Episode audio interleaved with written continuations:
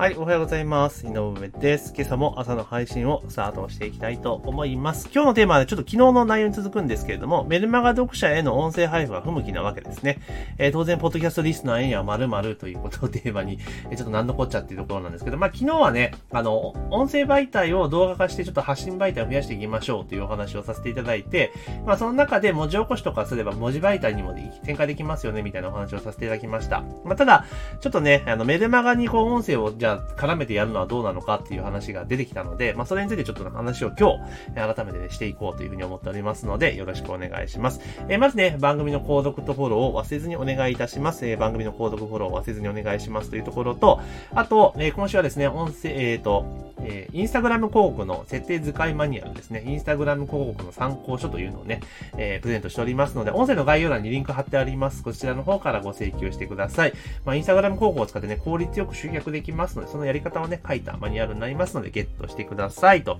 いうところでございます。というところで今日の本題はですね、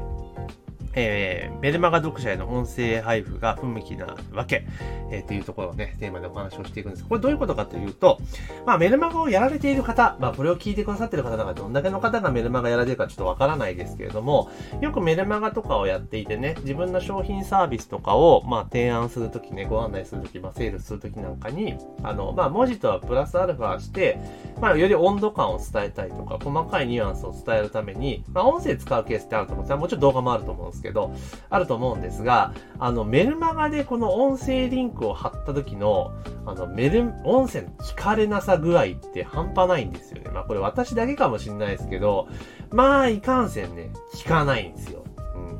うん。でね、なんで聞かないかっていうのはね、えー、わかりますかっていうところなんですけど、わかりますか？これね、あの、もちろん以前であれば、例えば今と違って、あの、パソコンとかね、自宅でメールを開くぞっていう人が多い時代であれば、結構音声リンクって開いてもらえたんですけど、今って、じゃあメルマガとかどこで見てんだいって話じゃないですか。そうするとですね、ほぼスマホなんですよね。うん、スマホで読んでるんですよ。はい。で、あの、スマホでメルマガ読む人ってどういう人かって言ったら、基本的には文字媒体を見たい人なんですよね。音声じゃないんですよ。うん。だから、例えば、そのメルマガ読む人え、積極的に読む人っていうのは、隙間時間とかをスマートフォンで、その文章とか記事とかを読んでることが主流な人なわけじゃないですか。ね。だから動画とか音声を聞いてる人ではないわけなんですよ。なので、まあ何がしか聞いてたりとかするってケースがあるので、非常にだから文字を好んでいる人に対して音声ぶつけるっていうのは、まあ実は何にあんま効果的ではないですよね。なぜかって聞いてもらえる体制にないから、さっき言った通り、スマートフォンで見てるから、あの、ずっとね、えー、Bluetooth のイヤホンとかつけてりゃ聞けますけれども、そうじゃない人も多いわけじゃないですか。ね。だから、あの、聞いてもらいにくいんです、環境的にね。だから、後で聞こうと思っても、その後が基本ないので、聞かれずに終わるってことが多いんかなっていうのが、えー、私の、えー、まあ、仮説というか、これは経験から言えることなのかなというところです。ですから、あの、文字媒体から要は、音声媒体ってなると、あの、伝える形式が変わっちゃってるじゃないですか。だからここうまくいかないのかなっていうののがあるんですね。だから例えば、例で言うと、ツイッターとノートってめちゃめちゃ相性いいって言う言うじゃないですか。あれなんでかっていうと、文字と文字なんですよね。だからツイッターって140文字って制約があるから、そこで興味があること、関心があることがあって、さらに知りたいなと思った人がノートに飛ぶんだけど、ノートって別に記事だから、文字文字だから別に問題がないんですよ。だから逆にそのツイッターで YouTube に飛ばそうとすると、まあ効果ないとは言えないですけれども、ノートとかに飛ばすと比べると若干ちょっと弱いのかなっていう印象は持っています。それなぜかって言ったら、えー、読むから見るに変わっちゃうからなんですよね。だから、で、受け取る手段が変わってしまうと、やはりそこで離脱を生むっていう可能性が非常に高い。摩擦が起きやすいっていう印象を持っています。で、そんなことから言うと、じゃあ、こう、音声配信だの、えー、ぶ、えー、例えば YouTube での動画配信だのしてる場合に、えー、メルマガに誘導するのは果たしてどうなんだっていう問題ができますよね。だって、受け取り方が変わってくるわけじゃないですか。だって動画の場合って見るですよね。えーえー、文字の場合、まあ、見るともいいけど読むになっちゃうじゃないですか。ですか。で、音声聞くだから、じゃあそうなった時に、じゃあそこに例えばね、リスト取りをしてそこからステップメールをっていう従来の手法で、本当にいいのかなってちょっと疑問として思ってる部分があって、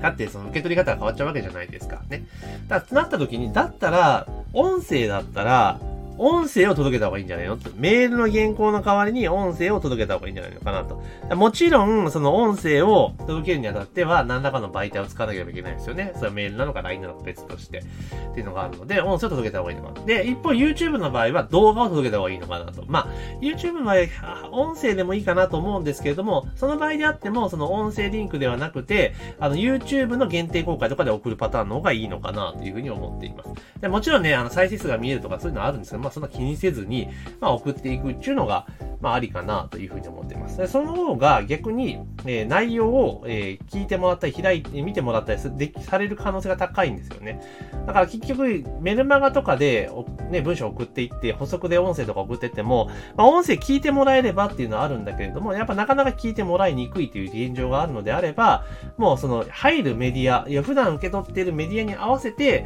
プロモーションとかの、まあ、進め方っていうのも変えていく必要性があるのかな、というふうに思います。だから、例えばその、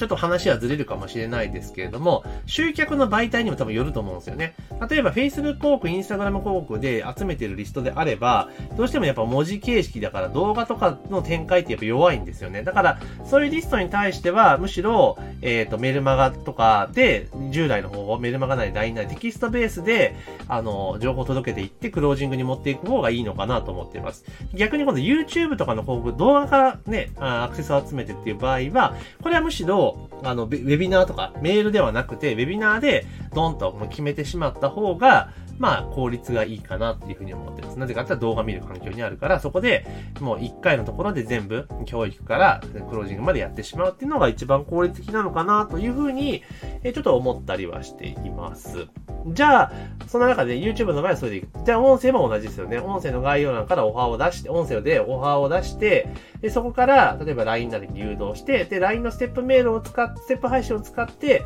音声を1本ずつ届けていくっていうところですよね。で、まあ LINE のの場合って確か音声、ボイスメッセージも多分送れるので、まあ、直接ね、LINE にぶっ込んで送るっていうのも一個の手ですし、えー、あとは、そのなんかな、例えばスタイフとかそういうの限定公開とか使って提供するっていう手順も、まあ、ありかなというふうに思ったりしてます。まあ、いずれにせよ、その普段受け取っている情報媒体の形式と同じもので、えー、プロモーションとか展開した方がより精度が上がるんじゃないかなというふうに今、えー、これはあくまで私の今段階の仮説なので、今後ちょっと試していこうかなというふうに思ってます。ですから、えー、まだ全然準備できてないですけど、この音声から飛んでいってもらったところに関しては、基本的には全部の工程が、まあ、音声で進むと。で、YouTube でね、やってるところに関しては YouTube で進むみたいな。ね、メルマガでやってればメルマガで進む、あの、テキストで進むみたいな形で、まあ一つのパネルを、その、なんだろう、受け取り方形式によって3つずつ作っていく、まあ手間ですけれども、まあそうすることによって取りこぼしがないのかなというふうにちょっと思ったりは、まあしています。で、なんだかんだ言って、まあ音声のが楽じゃないですか。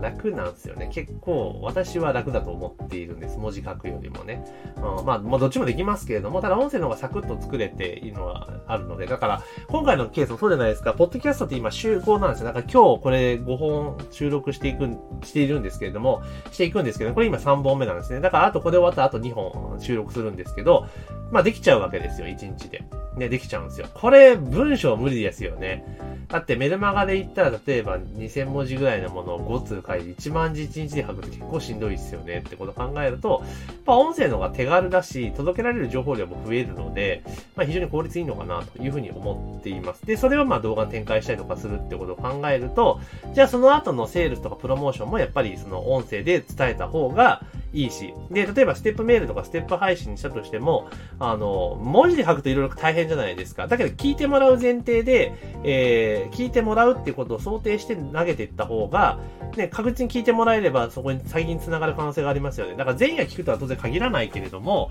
だけど文字で送るよりも全然効果的なんじゃないかなというふうにちょっと思ったりは、まあ、していますよというところなんですね。じゃあそれで例えば、いや